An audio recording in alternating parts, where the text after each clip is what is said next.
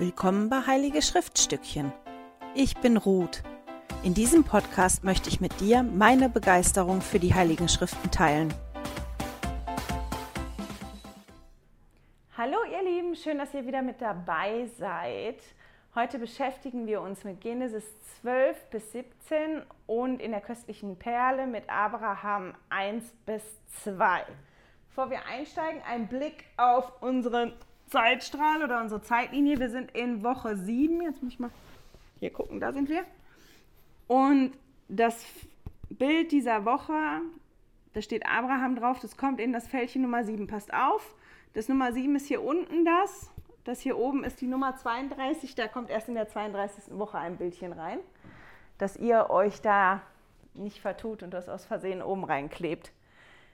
Okay, lasst uns anfangen. Besetzt sind wir im Buch Genesis ja wirklich im, im Riesentempo durch die Jahrhunderte gehüpft. Also wir haben einen Blick da reingeworfen und dann wum, ging es weiter und dann haben wir einen Blick da reingeworfen. Und für mich ist es, dass man jetzt wie bei Abraham und Sarah wie so einen Stopp macht. Man macht so einen Stopp und guckt sich das jetzt erstmal an. Und, und wir hüpfen jetzt nicht mehr in der Extremität durch die durch die Jahrhunderte durch in der Geschichte. Zumindest jetzt gerade dann nicht. Das andere, was ich auch spannend gefunden habe, ist zu sehen, dass eigentlich alles mit so einer kleinen Familie angefangen hat und sich das von dieser kleinen Familie dann verbreitet hat auf der ganzen Welt. Ich glaube, dass das extrem wichtig ist und deswegen gibt es auch so ein, so Spezialseiten im Leitfaden, dass das echt wichtig ist, ist, dass wir verstehen, was der Bund Abrahams eigentlich ist. Weil wir ab jetzt immer wieder damit zu tun haben. Wir beschäftigen uns ja im Alten Testament mit dem Bundesvolk des Herrn und das ist wirklich wichtig für uns zu verstehen, was ist denn der Bund überhaupt und inwiefern ist es für mich heute noch wichtig, weil das ist ja nicht nur eine Geschichte, die wir da irgendwo lesen, sondern das ist für uns auch wichtig. Ich meine, Präsident Nelson spricht extrem oft darüber und man kann sich diverse Ansprachen von ihm angucken, wo das halt immer wieder aufpoppt.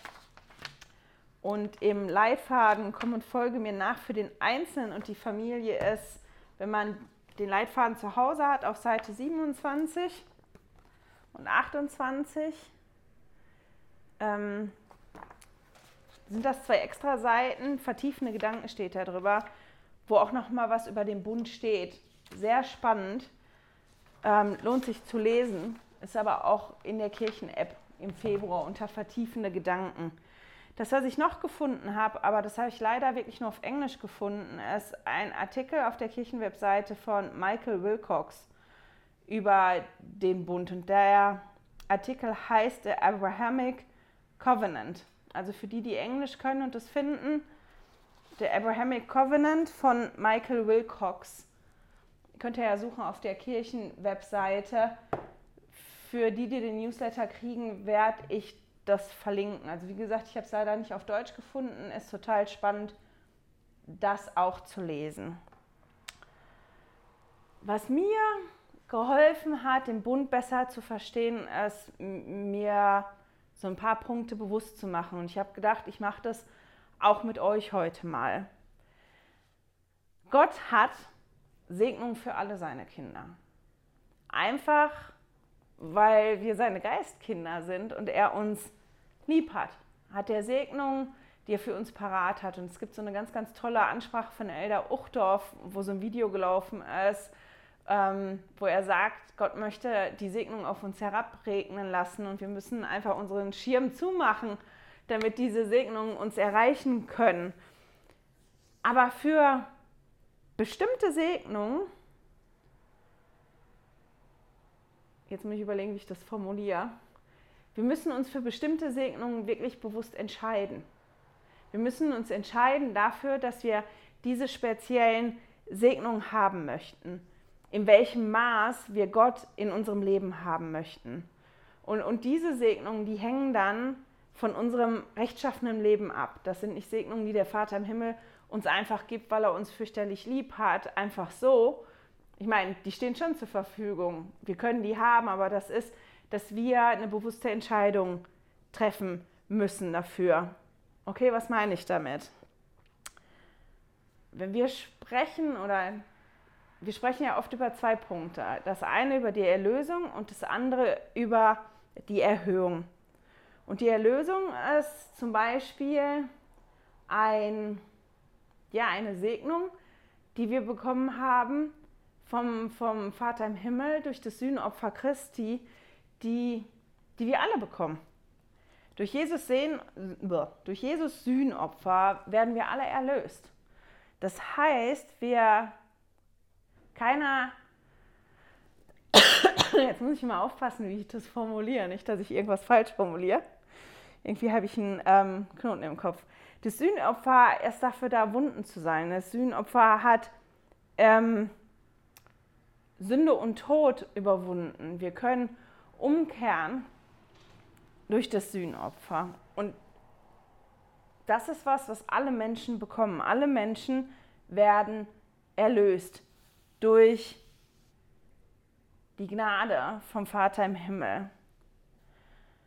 Erhöhung ist dann nicht einfach nur erlöst zu werden und wieder aufzuerstehen, sondern Erhöhung heißt, dass wir die Möglichkeit haben, so zu werden wie der Vater im Himmel und dass wir wirklich mit dem Vater im Himmel im celestialen Reich leben können. Und das sind Segnungen, für die wir uns entscheiden müssen. Wir müssen uns entscheiden, dass wir das haben wollen. Und Bedingungen, die daran geknüpft sind, sind unter anderem, dass wir im Tempel Bündnisse eingehen müssen. Wir müssen uns entscheiden, ähm, möchte ich das Bündnis jetzt eingehen und gehe in den Tempel oder möchte ich das Bündnis nicht eingeben? Und dann können wir erhöht werden. Und bei der Erhöhung geht es halt darum, nicht etwas zu bekommen, sondern etwas zu werden. Nämlich mal so zu werden wie der Vater im Himmel, unser Potenzial voll auszuschöpfen, das beste Ich zu werden. Und wenn wir uns jetzt mit dem Bund Abrahams beschäftigen, werden wir sehen, dass der ganz, ganz viel mit der Erhöhung zu tun hat. Ich meine, mich hat interessiert oder ich habe mich gefragt, Warum heißt er einfach der Bund Abrahams? Weil wir lesen ja, dass der Bund die ganze Zeit schon da gewesen ist. Das ist ja nichts Neues, was bei Abraham gekommen ist, sondern diesen Bund gab es von Anfang an. Den ist der Herr schon mit Adam eingegangen und der wurde weiter gereicht. Ich weiß nicht genau, warum der der Bund Abrahams heißt. Vielleicht, weil das jetzt die Stelle ist in den Schriften, wo wir am meisten darüber lesen. Das ist so der Ort, wo, wo das das erste Mal wirklich richtig erklärt wird, was beinhaltet das denn. In Abraham 1, in der köstlichen Perle, können wir lesen, dass Abraham danach getrachtet hat, die Segnung der Väter und die Belehrung zu empfangen. Und ich muss jetzt einmal ausschlagen gerne mal den Vers 2 vorlesen. Ah. Ja, Abraham 1, Vers 2. Und da ich gewahr wurde, dass mir mehr Glück und Frieden und Ruhe beschieden sein würde, trachte ich nach den Segnungen der Väter und dem Recht, wozu ich ordiniert sein musste, um ihn zu walten, da ich selbst ein Nachfolger der Rechtschaffenheit war und auch wünschte, jemand zu sein, der viel Erkenntnis besaß und ein besserer Nachfolger der Rechtschaffenheit zu sein und mehr Erkenntnis zu besitzen und ein Vater vieler Nationen zu sein, ein Fürst, Fürst des Friedens und wünschte Belehrung zu empfangen und die Gebote Gottes zu halten und, ich, und die Gebote Gottes zu halten, wurde ich ein rechtmäßiger Erbe, ein Hohepriester, der das Recht innehatte, das den Vätern zugehörte. Auch da lesen wir, das war halt wirklich ein Wunsch, den Abraham hatte. Der hat da richtig nachgetrachtet. Das war eine Entscheidung. Ich möchte das lernen, was ich, ähm, wovon ich gehört habe. Und wenn wir von Abraham lesen oder von seine Geschichte lesen, kriegen wir mit, dass Abraham in keiner rechtschaffenen Familie groß geworden ist. Der stammte zwar ab von, von Rechtschaffenen, aber seine Familie hat sich abgewandt von Gott und sich den Götzen zugewandt und hat wirklich Götzen gedient. Das lesen wir gerade auch von, von Abrahams, Abrahams Vater. Und wir lesen auch, dass Abrahams Vater ihn opfern lassen wollte. Warum jetzt ganz genau, das lesen wir nicht, warum der sich jetzt entschieden hatte. Aber in Abraham 1 in den Versen 7 und 11 lesen wir davon, dass Abraham von Jungfrauen berichtet, die geopfert worden sind das ist auf, ähm, genau, im Vers 11, von drei Jungfrauen berichtet, die geopfert worden sind, weil die sich geweigert haben, die Götzen anzubeten. Und wir lesen im Vers 7 davon, dass Abraham halt seiner Familie das gepredigt hat. Er hat den gepredigt, ihr macht das falsch und ihr müsst euch ja abwenden von den Götzen und wieder Gott zuwenden. Und die wollten halt nicht auf ihn hören. Und das mag halt ein Grund sein, warum der Vater die Faxen so voll hatte, dass er seinen Sohn, Abram hieß er ja noch zu der Zeit, opfern lassen wollte. Wenn wir dann in der Geschichte weiterlesen, lesen wir, dass Gott ihn rettete und ihm gebot, vorzuziehen. Und das ist das, was Abraham tat. Er zog mit seiner Frau Sarai und mit Lot und seiner Frau, mit den zwei Haushalten, zogen die fort. Und wenn wir dann die Kapitel lesen für diese Woche, dann lesen wir von unglaublich vielen Segnungen, die Abraham versprochen worden sind. Da sind auch ganz, ganz viele tolle Geschichten drin und man könnte eine ewig lange Klasse machen, um da so reinzuhüpfen. Und manchmal finde ich das schade, weil jede einzelne Geschichte sich lohnt, sich damit zu beschäftigen und dass man immer nur Zeit hat, das so anzukratzen. Ich finde auch, wenn man in so einem Studium drin ist und weiter mitmachen will, dass man auch im persönlichen Studium teilweise nur Zeit hat, bestimmte Geschichten an der Oberfläche zu kratzen, anzukratzen und da gar nicht so richtig eintauchen kann. Und das hatte ich ein bisschen hier in der Geschichte. Aber ich werde sicher nicht das letzte Mal das Alte Testament lesen und werde noch die Gelegenheit haben, dann in die Geschichten tiefer einzutauchen, wo ich das diese Woche nicht gemacht habe. Wir lesen auf jeden Fall von ziemlich vielen Segnungen. Ich bin ganz am Anfang hingegangen und habe angefangen, mir Segnungen rauszuschreiben, jetzt in dem Kapitel, die Abraham bekommen hat. Und im Prinzip fallen die Segnungen in drei Kategorien, die Abraham versprochen bekommt.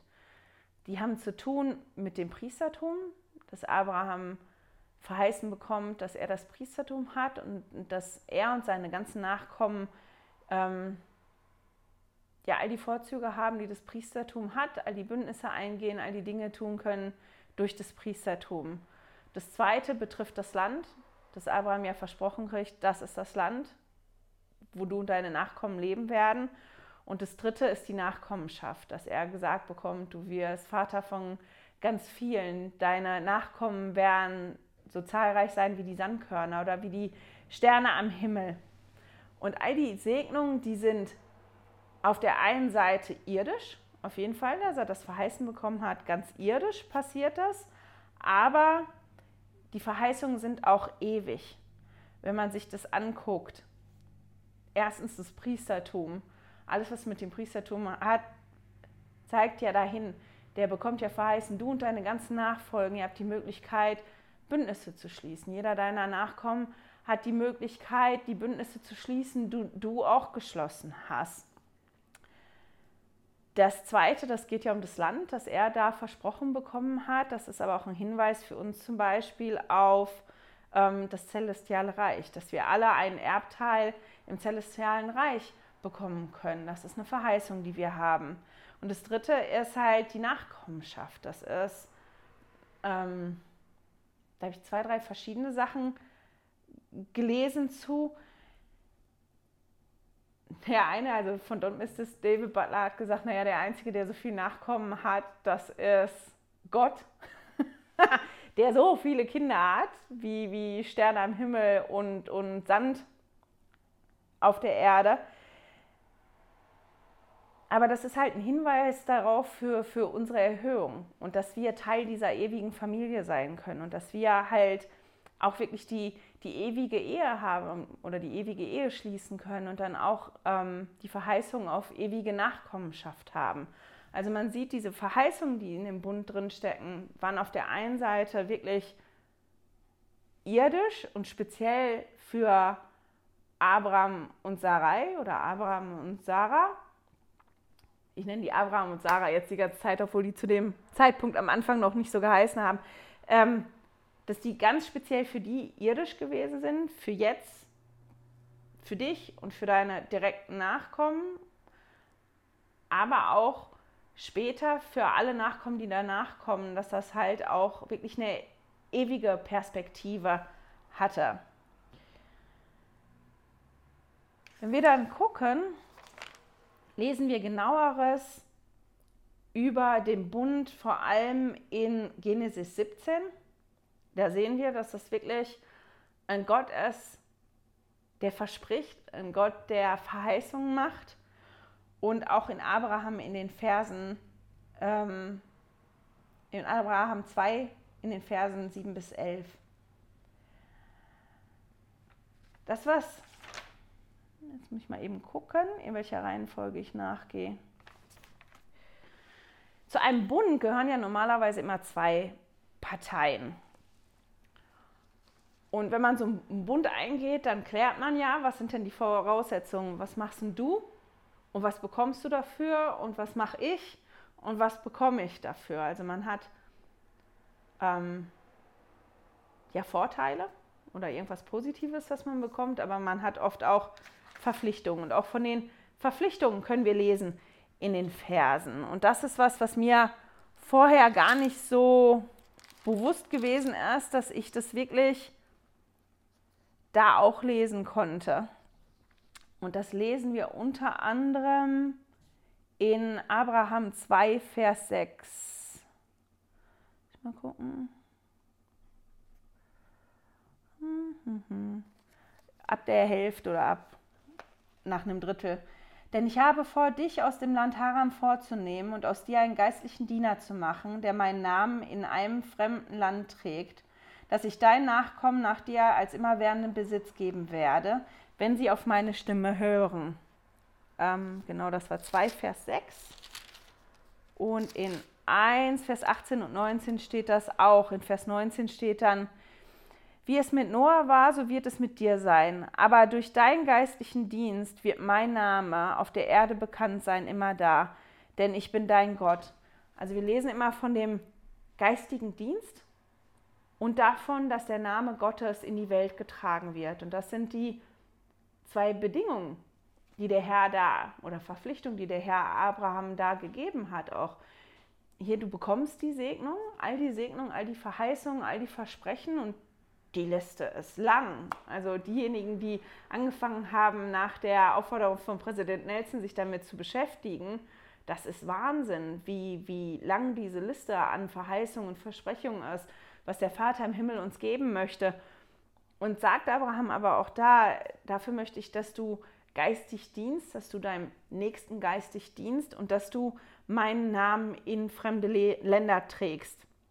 Und wenn man die zwei Sachen so im Hinterkopf hat, dann kann man teilweise besser verstehen, warum die Kirche bestimmte Dinge macht, wie sie die macht, weil das wirklich unser Auftrag ist. Das ist eine Verpflichtung.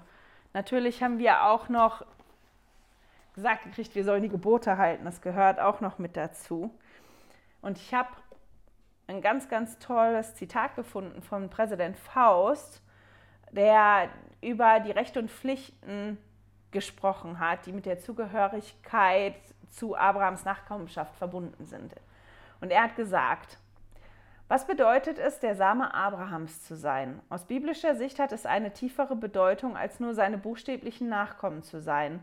Der Herr schloss mit Abraham, den großen Patriarchen, einen Bund, dass durch ihn alle Völker gesegnet werden sollen. Jeder Mann und jede Frau kann die Segnungen Abrahams beanspruchen. Sie werden sein Same und Erbe der verheißenen Segnungen, indem sie das Evangelium annehmen, sich taufen lassen, eine Ehe im Tempel schließen, ihren Bund treu halten und helfen, das Evangelium zu allen Völkern der Erde zu tragen. Als Same Abrahams haben wir einige Verpflichtungen. Uns wird befohlen, zu Christus zu kommen, indem wir die Werke Abrahams tun. Zu diesen Werken gehört es, Gott zu gehorchen, Priestertums- und Tempelverordnungen und Bündnisse zu empfangen und zu halten, das Evangelium zu predigen, eine Familie zu gründen und unsere Kinder zu unterrichten und bis zum Ende treu zu sein. Es ist interessant, dass der Herr in seiner Verheißung an Abraham das Wort Same verwendet hat. Es hat eine umfassendere Bedeutung als Nachkommenschaft, denn es bedeutet, dass die Segnung des Bundes Abrahams auf alle Völker vervielfältigt werden.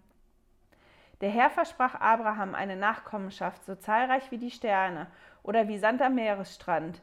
Abrahams rechtschaffene Nachkommenschaft hat auch das Vorrecht, in die ewige Familie Jesu Christi aufgenommen zu werden.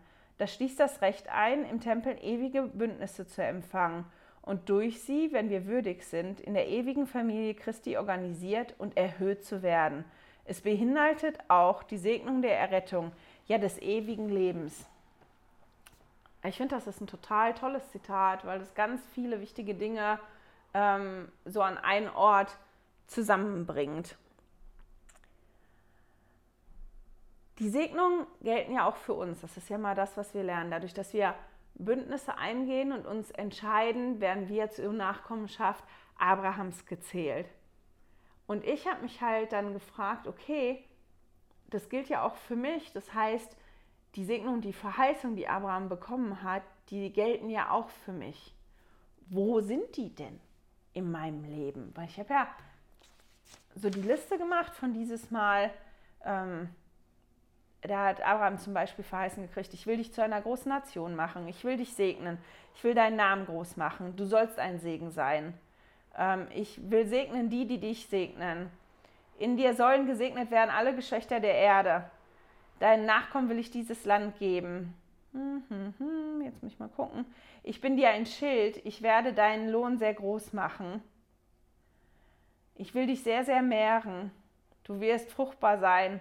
Ich bin dein Gott und werde der Gott deiner Nachfahren ähm, sein und so weiter.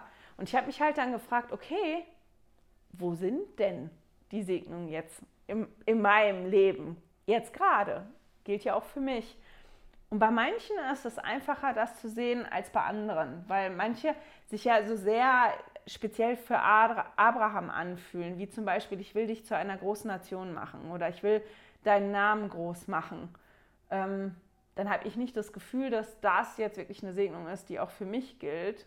Ich, Ruth, ich will deinen Namen groß machen, sondern dass das eine Segnung war für Abraham, wo mir das einfacher findet, das zu finden ist, wenn Gott sagt, ich bin dein Gott oder ich bin dein Schild oder ich bin, weiß ich nicht. Also das ist was, was mir jetzt aufgefallen ist, als ich mir da Gedanken drüber gemacht habe, dass ich manche dieser Segnungen und dieser Verheißungen viel einfacher in meinem Leben erkennen kann als andere, wo ich dann Schwierigkeiten habe. Ich bin da auch noch nicht fertig drin, aber ich habe gedacht, das ist vielleicht für euch auch eine tolle Übung. Einfach mal, wenn, wenn euch jetzt beim Lesen im Alten Testament, weil wir werden da immer wieder drauf treffen und gerade jetzt in den Kapiteln waren die Segnungen sehr gehäuft an einem Ort.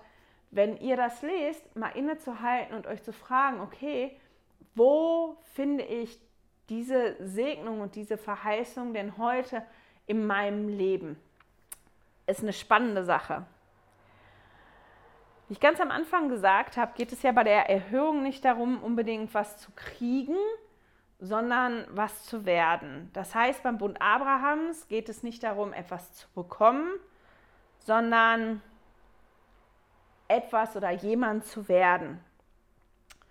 Und an dem Punkt, wo Abraham und Sarai ähm, den Bund dann wirklich formell oder formeller schließen mit dem Herrn, werden die Namen ja auch geändert. Das ist ja das, wo der Herr dann sagt, du sollst nicht mehr Abraham heißen, sondern Abraham heißen, du sollst nicht mehr ähm, Sarai heißen, sondern du sollst Sarah heißen. Und ganz oft drücken Namen von Orten oder von Personen im Alten Testament was Spezielles aus. Und auch gerade die neuen Namen, die die beiden bekommen haben, die drücken die Verheißung aus, die die bekommen haben, der Abraham und die Sarah. Wir finden das ja auch im Neuen Testament. Das ist ja auch vom Saulus zum Paulus.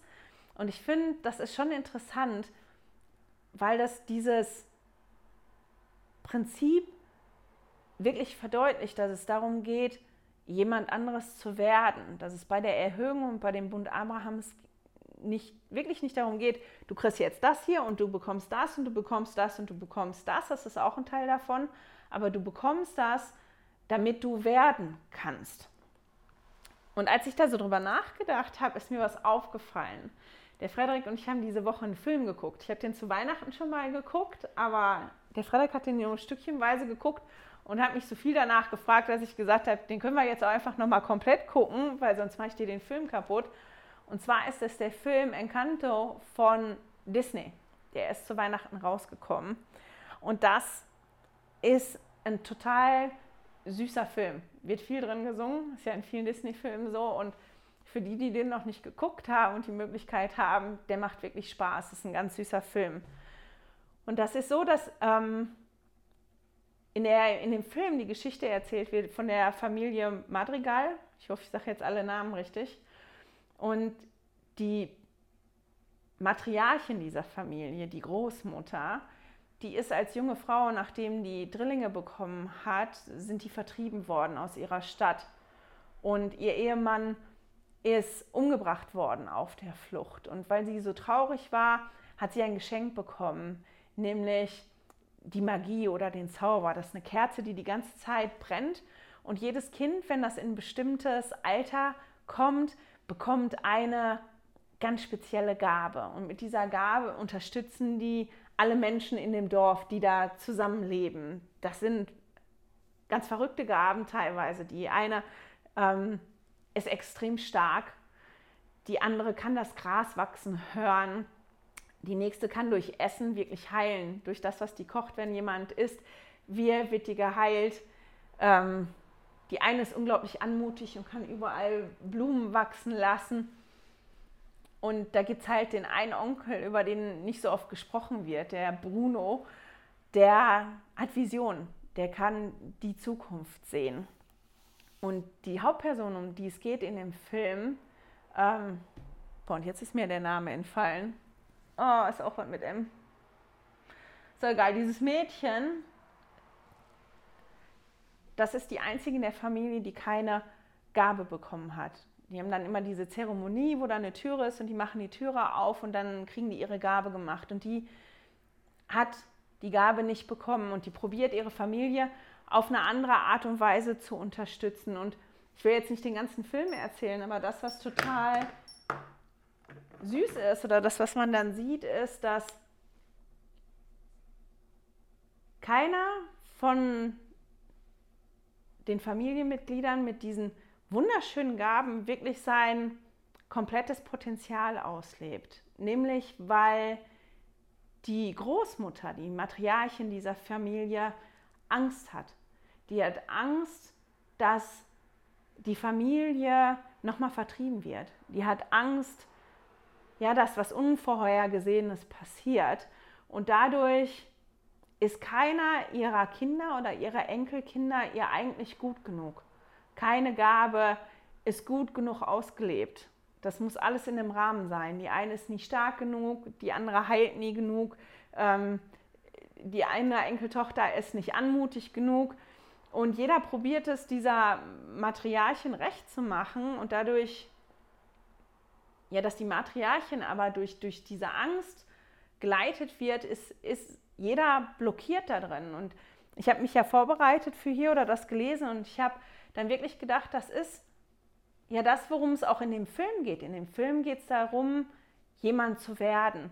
Und dieses Mädchen dann in der Familie, die, die keine Gabe bekommen hat, die hilft allen anderen, anders mit ihrer Gabe umzugehen. Sich nicht so viel Druck zu machen oder auch Blumen zuzulassen, die, die nicht so schön sind, was der Materialchen total Angst macht, weil sich das da wieder verändert. Und ich habe halt so den Gedanken für mich gehabt, dass das bei uns auch oft so ist, oder?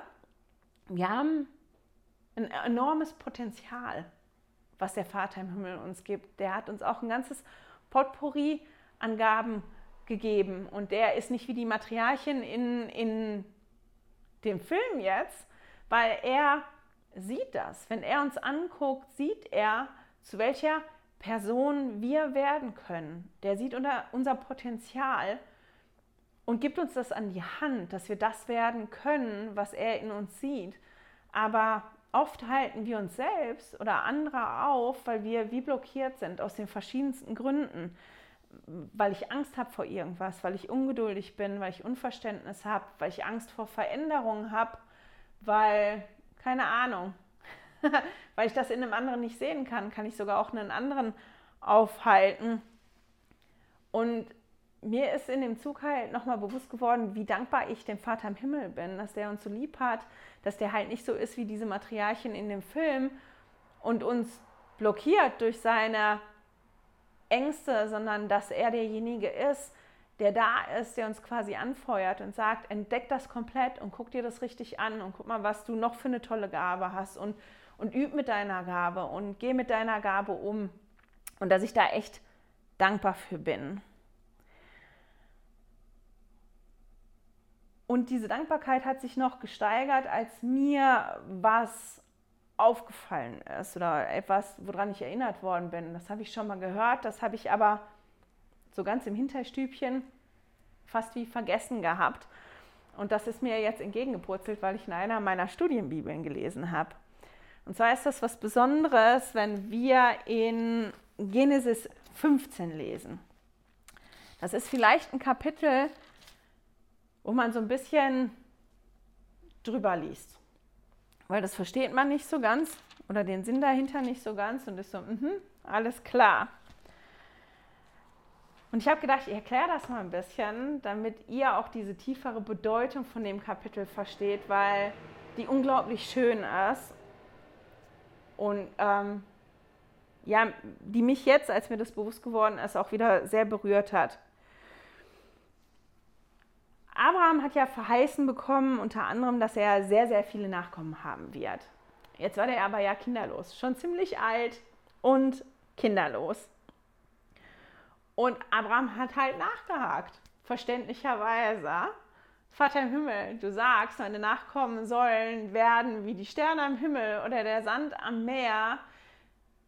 Wie soll das gehen? Guck mal, ich bin kinderlos und wenn das so weitergeht, dann wird mein, mein wie hieß der, der, der Sklave, der Sohn des Hauses, ähm, der wird dann mein Erbe sein, weil ich sehe das nicht. Du hast das versprochen und ähm, ich sehe das jetzt im Moment nicht. Und der Herr sagt dann zu ihm, du geh und hol Tiere. Ich weiß nicht, wie viele Tiere, das waren einige Tiere und ein paar Vögelchen.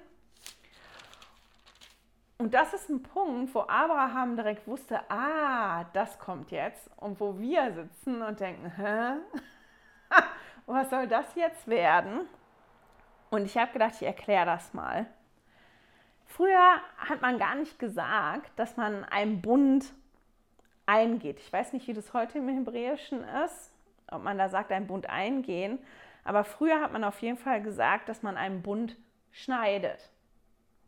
Und das kommt von dieser Tradition, von der auch hier berichtet wird. Wenn damals ähm, ein Bündnis ein, oder es war eine Tradition, wenn man ein Bündnis eingegangen ist miteinander, dass man bestimmte Tiere genommen hat. Ich habe auch gelesen, manchmal von Gegenständen, aber oft ist das mit Tieren. Wir bleiben jetzt einfach mal bei den Tieren. Und man die Tiere halt in zwei geschnitten hat. Und dann hat man die Körperteile so gegenüber hingelegt. Und dann sind beide Bündnispartner zwischen den Tieren durchgelaufen, manchmal auch noch so drumherum, aber die sind auf jeden Fall zwischendurch gelaufen und haben dabei gesagt, in dem Sinn, möge ich auch in zwei geschnitten werden, wenn ich meinen Teil des Bundes nicht einhalte. Also wenn ich meinen Teil des Bundes nicht einhalte, mag das mit mir passieren, was da mit den Tieren passiert ist. Das ist das, wie man so ein Bündnis geschlossen bzw. geschnitten hat. Daher kommt das, dieses Bündnis schneiden. Und Abraham tut da wie geheißen. Der geht, der holt die Tiere, der schneidet die auf, der legt die hin und setzt sich hin und wartet auf seinen Bündnispartner, auf den Herrn. Der hat ja gesagt, mach das. Und der saß da halt und hat gewartet. Und während er gewartet hat, musste er die Raubvögel verscheuchen, weil die natürlich das Essen da, das war wie ein Buffet, was aufgebaut gewesen ist, ähm, wo die nicht dran durften. Und das denke ich mal, war ziemlich anstrengend für Abraham, da zu sitzen und, und, und zu warten. Der hat die Raubvögel vertrieben die ganze Zeit und hat dann, ähm, ist er abends eingeschlafen. Er ist in einen tiefen Schlaf versunken. Und als ich das so gelesen habe, habe ich mich halt gefragt, ist es bei uns nicht auch manchmal so oder sogar ziemlich oft so, ähm, da ist irgendwas, was verheißen worden ist, wo ich mich dran festhalte und ich sitze und ich warte und ich warte und ich warte und ich warte und da kommt nichts. Oder ich habe zumindest das Gefühl, da kommt nichts. Und bei mir ist es dann manchmal so, ich meine, da werde ich schon besser drin, aber bis das weggeht, braucht es wohl noch ein paar, ganz viele Jahre, dass dann auch die Frage kommt, wo bist du? ich sitze hier und ich gebe mein Bestes und ich mache das, was du mir gesagt hast, Vater im Himmel. Und wo bist du jetzt gerade? Wo bist du? Und das ist, dieser ganze Prozess ist auch anstrengend. Also ich finde das anstrengend, dieses Aushalten und Ausharren und Warten und darauf vertrauen, dass der Herr das dann auch macht, was er versprochen hat. Aber Abraham saß da wirklich und hat wirklich ausgeharrt und, und hat gewartet. Ich meine, er ist dann eingeschlafen, aber er hat dann diese Stimme gehört und hat dann nochmal verheißen bekommen. Der hat das quasi nochmal bestätigt bekommen vorher, was vorher gewesen ist. Ähm, das kann man dann lesen in Genesis 15 ab dem Vers 13. Und dann sieht er, dass ein rauchender Ofen, das ist dann im Vers 17, ein rauchender Ofen und einer Feuerfackel zwischen den Stücken hindurchfuhr. Und dieser Feuerfackel und der rauchende Ofen, ich muss das richtig rum sagen, ne? der rauchende Ofen und die Feuerfackel, die ähm, repräsentieren die Anwesenheit des Herrn. Also das ist das, was ich in verschiedenen Leitfäden gefunden habe und auch in, in ähm, Studienbibeln gefunden habe. Also die zwei Sachen reprä repräsentieren die Anwesenheit des Herrn.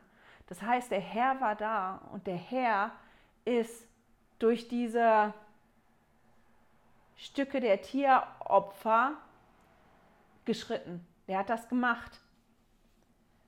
Und der Schritt alleine dadurch, nicht wie üblich, dass beide Parteien da durchgeschritten ist. Der hat Abraham nicht aufgefordert, dass er aufsteht und da auch durchgeschritten ist, sondern der ist alleine da durchgeschritten. Und zwar, weil der Bund, der da geschlossen worden ist, ein Bund durch Gnade ist. Der Herr, der hat, indem er das da gemacht hat, im Prinzip alle Verpflichtungen auf sich selber genommen und die andere Partei, die bekommt nur alle Vorteile. Okay, was heißt das denn? Wir müssen daran denken, wer der Gott des Alten Testaments ist, wer das da ist, der da durchgeschritten ist, der dieses Bündnis gemacht hat in dem Moment. Und zwar Jesus. Der, der Gott des Alten Testaments ist Jesus. Und Jesus ist da durchgeschritten. Und der hat alle Verpflichtungen auf sich genommen. Und wenn wir jetzt denken, mal wirklich, was hat denn Christus für uns getan? Ne? Einfach mal daran denken, dass normalerweise wir beide Bündnispartner laufen da durch und sagen sinnvoll, also wenn ich mich nicht an meinen Teil des Bundes halte, dann möge mir passieren, was mit den Tieren da passiert ist. Dann möge ich auch in zwei geschnitten werden oder dann mag ich auch sterben. Und ist das so, dass wir den Bund eingehen mit dem Vater im Himmel oder verschiedene, verschiedene Bündnisse eingehen und uns immer an alles halten? Schaffen wir das? Also ich nicht. ich schaffe das nicht, mich da immer an alles zu halten, das immer alles auf die Kette zu kriegen. Und das ist das, wofür das dieses Bild ist. Und ich finde das so unglaublich schön. Der Herr ist da durchgeschritten und der hat alle Verpflichtungen auf sich genommen. Und wenn wir an Jesus denken, das ist ja auch so, durch das Sühnopfer hat er dafür gesorgt, dass wir bestimmte Konsequenzen unserer, unseres Handelns, unserer Fehler nicht spüren müssen. Wir werden alle erlöst werden und wir haben alle, Entschuldigung, die Möglichkeit, erhöht zu werden. Und ich finde das so unglaublich schön, weil das hier so gezeigt wird. Und wenn man das nicht weiß, wie das abläuft normalerweise oder wie das nicht normalerweise abläuft, wie das damals oft abgelaufen ist, dass das eine alte Tradition gewesen ist, versteht man das gar nicht. Aber das ist doch so schön, oder? Dass man das schon in diesem Bund Abrahams sieht, in diesem Bund, den er geschlossen hat, der ja auch für uns gilt. Und das macht mich immer unglaublich dankbar und deswegen finde ich das so schön, immer wieder daran zu erinnert, erinnert zu werden, dass der Vater im Himmel und Jesus uns so unglaublich lieb haben, dass die wirklich dafür sorgen, dass wir alles an der Hand haben und dass wir erhöht werden können, dass wir zurückkommen können. Und dass die alles geben dafür. Und ja, dass das das schon vor mir liegt und dass das an mir liegt, mich zu entscheiden und da mein Bestes zu geben. Entschuldigung, ich habe jetzt gerade einen trockenen Hals. Mm. Aber ich sehe gerade, dass die Zeit schon ewig fortgeschritten ist.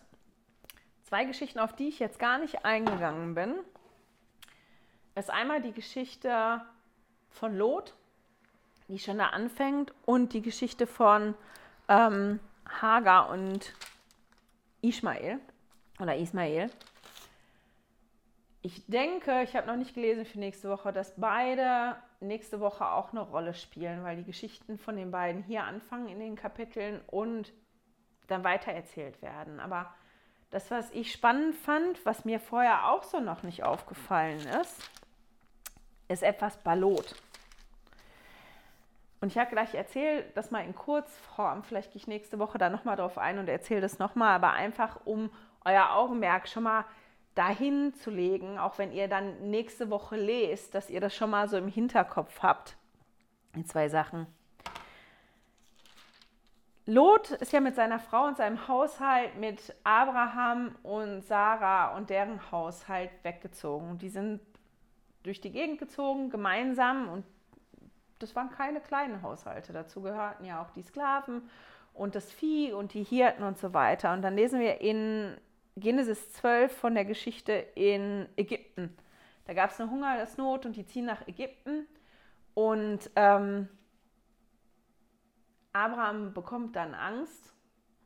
Das lesen wir auch in der köstlichen Perle in Abraham, ähm, dass er getötet werden könnte, damit ihm seine, äh, da, damit, dass er getötet werden könnte, weil seine Frau ähm, so hübsch ist. Das muss wohl damals teilweise gängig gewesen sein. Ich weiß es nicht genau. Das habe ich in verschiedenen Leitfäden gelesen, auch in ähm, Alfreds, Alfred Edersheim, der hatte auch darüber geschrieben. In Abraham lesen wir das, in Abraham 1 lesen wir davon, dass der Herr Abraham gesagt hat, gib Sarah als deine Schwester aus.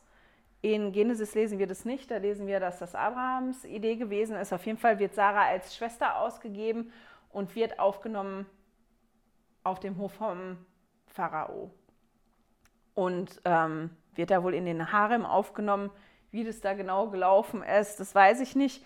Ähm, und wir lesen dann davon, dass der Herr halt eingreift und da die ähm, Ägypter am Hof mit Plagen gestraft werden oder dass da halt dann Plagen kommen und dass der Pharao dann darauf kommt, dass die Sarah die Frau vom Abraham ist. Wie lesen wir auch nicht. Keine Ahnung, ob Sarah ihm das dann selber an irgendeinem Punkt sagt oder wie das ist. Und der sagt dann halt zu Abraham, warum machst du das? Ähm, und jetzt will ich, dass ihr ganz schnell verschwindet, damit ich diese Plagen loswerde. Weil der aber gedacht hat am Anfang, ähm, Abraham wäre ja der Bruder, hat der natürlich wie dieses Geld gekriegt, dieses Brautgeld, was man bezahlt. Also der hat einiges bekommen da und der ist samt diesem Besitz, den er da auch bekommen hat, halt an die Landesgrenzen gebracht worden und gegangen. Und der war dann stinkend reich. Also ich weiß nicht, wie das mit Lot gewesen ist. Auf jeden Fall hat die Masse an, an Tieren so zugenommen von den beiden, dass die Hirten sich an die Köpfe gekriegt haben. Die haben sich gestritten darüber, weil das Weideland nicht mehr genug gewesen ist. Und jetzt ist Abraham hingegangen, obwohl Lot ja der Jüngere war. Lot war der Sohn seines Bruders, also sein Neffe, dass er hingegangen ist und zu Lot gesagt hat, guck mal, hier ist das Land, die haben gestanden, wir müssen uns trennen, such du dir aus, wo du hingehen willst, ich gehe dann in die andere Richtung. Und Lot stand da und hat sich einen, einen Strich ausgesucht, der sehr fruchtbar ist, wo viel ähm, Wasser auch gewesen ist. Und das ist auch da gewesen, wo es die Städte von Sodom und Gomorra gegeben hat. Und wir lesen dann in Genesis 15, Vers 12. Abraham wohnte im Land Kanaan und wohnte in den Städten der Ebene des Jordans und schlug seine Zelte auf bis nach Sodom. Also der richtete sein Zelt Richtung ähm, Sodom auf. Der hat, der hätte das ja überall hinrichten können, aber der hat das schon dahin aufgerichtet. Und dann lesen wir in Kapitel 14 davon, dass bestimmte Könige da Kriege gegeneinander führen. Wir müssen im Hinterkopf haben, dass die Könige teilweise nur Könige von den Städten und vom Umland gewesen sind. Auf jeden Fall ziehen verschiedene Könige gegen die Könige von Sodom und Gomorra und da werden ganz, ganz viele gefangen genommen. Und ähm, da wird auch ganz viel Raubgut mitgenommen. Und einer überlebt und kann fliehen und kommt zu Abraham und sagt ihm dann, du, dein Neffe Lot, der war auch dabei, der ist in Gefangenschaft geraten. Und Abraham stellt da eine Truppe zusammen, zieht los, befreit die nachher und ähm, ja, bekommt vom König von Sodom angeboten, dass er sich da Geld nehmen kann, entscheidet sich aber dagegen, er möchte nichts haben. Auf jeden Fall lesen wir dann in dem Zug in Genesis 14, Vers 12, und sie nahmen Lot mit, den Sohn von Abrahams Bruder und seine Habe, und zogen davon, denn er wohnte in Sodom. Das heißt, Lot hat sich da die Ecke ausgesucht, hat sein Zelt zuerst Richtung Sodom aufgerichtet, ist mit der Zeit aber so, ist richtig nach Sodom reingezogen. Und ich finde das ganz spannend, ähm, das schon zu wissen oder dass ihr das jetzt im Hinterkopf habt. Deswegen habe ich das erzählt und euer Augenmerk dann nochmal hingerichtet. Wenn wir dann jetzt weiterlesen in den nächsten Kapiteln und es ja dann auch wirklich um, um die Vernichtung von Sodom und Gomorra geht und um Lot und um Lots Frau, dass wir das sehen, dass das wirklich ein Prozess gewesen ist auch. Der hat sich die Ebene ausgesucht, der hat sich ausgerichtet, hat seinen ganzen Haushalt ausgerichtet Richtung der Städte und ist dann nicht geblieben, sondern ist dann wirklich da reingegangen. Und das ist, glaube ich, für uns auch manchmal eine Gefahr, dass wir irgendwo sitzen und uns das angucken und wahrscheinlich einfach mit dem Gedanken, das ist ja schon faszinierend, ich möchte das nicht machen, ich weiß, das ist nicht gut. Ich soll das auch gar nicht machen, aber ist schon spannend. Kann man sich ja mal angucken, kann man ja mal beobachten. Und ich glaube, dass das bei Lot halt dann auch wirklich ein Prozess gewesen ist. Dieses, ich gucke da nur hin, bis er dann wirklich gelandet ist mitten in Sodom. Aber da werden wir ganz bestimmt nächste Woche nochmal drauf eingehen. Ich habe jetzt nur gedacht, weil ich fand die Erkenntnis für mich ganz wichtig, dass das wirklich ein Prozess gewesen ist bei Lot und dass er dann nachher wirklich in, in Sodom gelandet ist und dass das auch einer der Gründe gewesen ist, warum der da in Gefangenschaft war. Dass das gut ist als Hintergrundwissen für nächste Woche. Ich glaube, das war es, weil ich bin schon wieder fast bei 50 Minuten. Eigentlich wollte ich kürzer werden. Habe ich auch geschafft die letzten zwei Wochen. Aber es ist halt, wie gesagt, wirklich schwierig, weil da so viele tolle Geschichten kommen. Und ich denke, dass ich nächste Woche dann auch nochmal auf Hagar und Ismael eingehe, weil es auch eine tolle Geschichte ist, die ja auch weitergeht in den nächsten Kapiteln. Ich hoffe, dass ihr ein bisschen besser verstanden habt jetzt, was der Bund Abrahams ist was der wirklich bedeutet, wie der zustande gekommen ist und auch ein bisschen ähm, dadurch besser verstehen könnt oder besser anfangen könnt zu begreifen, was das mit euch persönlich zu tun hat. Also mir diese Auseinandersetzung mit Erlösung und Erhöhung und dass es in dem Bund darum geht, zu werden, mein bestes Ich zu werden und dass der Vater im Himmel ja derjenige ist, der mich am meisten unterstützt dabei und dass der auch der ist, der quasi am Feldrand steht und mich bejubelt und sagt, ja, ja, mach weiter, so ist richtig. So stelle ich mir das gerade vor. Ähm, ja, dass es darum geht in diesem Bund Abraham. Und wenn man den Bund Abrahams so betrachtet, dass es darum geht, ähm, dass wir das beste Ich werden können, die beste Version von uns selber und dass der Vater im Himmel uns dabei unterstützen möchte und dass wir, wenn wir Bündnisse eingehen, wir ähm, eine Beziehung mit ihm eingehen. Das ist ja nicht einfach was Formelles, was man macht, sondern das ist ja eigentlich wirklich eine richtige Beziehung, die wir eingehen. Und je intensiver diese Beziehung ist, je mehr Raum ich mache in meinem Leben für den Vater im Himmel, je mehr ich den einlasse, je mehr Vertrauen da ist, das ist ja mal dieses, wenn das so zusammenkommt, wie in der Schleife.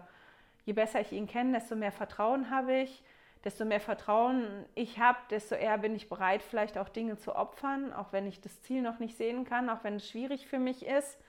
Und ähm, dieses Vertrauen hilft mir vielleicht, meine Ängste loszulassen, die mich, wie in dem Film, von dem ich erzählt habe, blockieren können und so weiter und so fort. Ich finde das ganz toll und ich bin erstaunt, wie spannend ich die Geschichten im Alten Testament finde. Ich hoffe, ihr findet die bis jetzt auch toll. Und ich hoffe, wir hören und sehen uns nächste Woche wieder. Hey, danke fürs Zuhören. Dieser Podcast ist die Audiospur von meinem YouTube-Video. Wenn du mich also nicht nur hören, sondern auch sehen möchtest, findest du mich auf YouTube unter Heilige Schriftstückchen. Melde dich auf www.heiligeschriftstückchen.ch für meinen Newsletter an und erhalte Zitate und Links passend zu jeder Episode. Außerdem findest du mich auf Facebook und Instagram, auch unter Heilige Schriftstückchen. Auf Instagram allerdings mit UE statt mit Ü.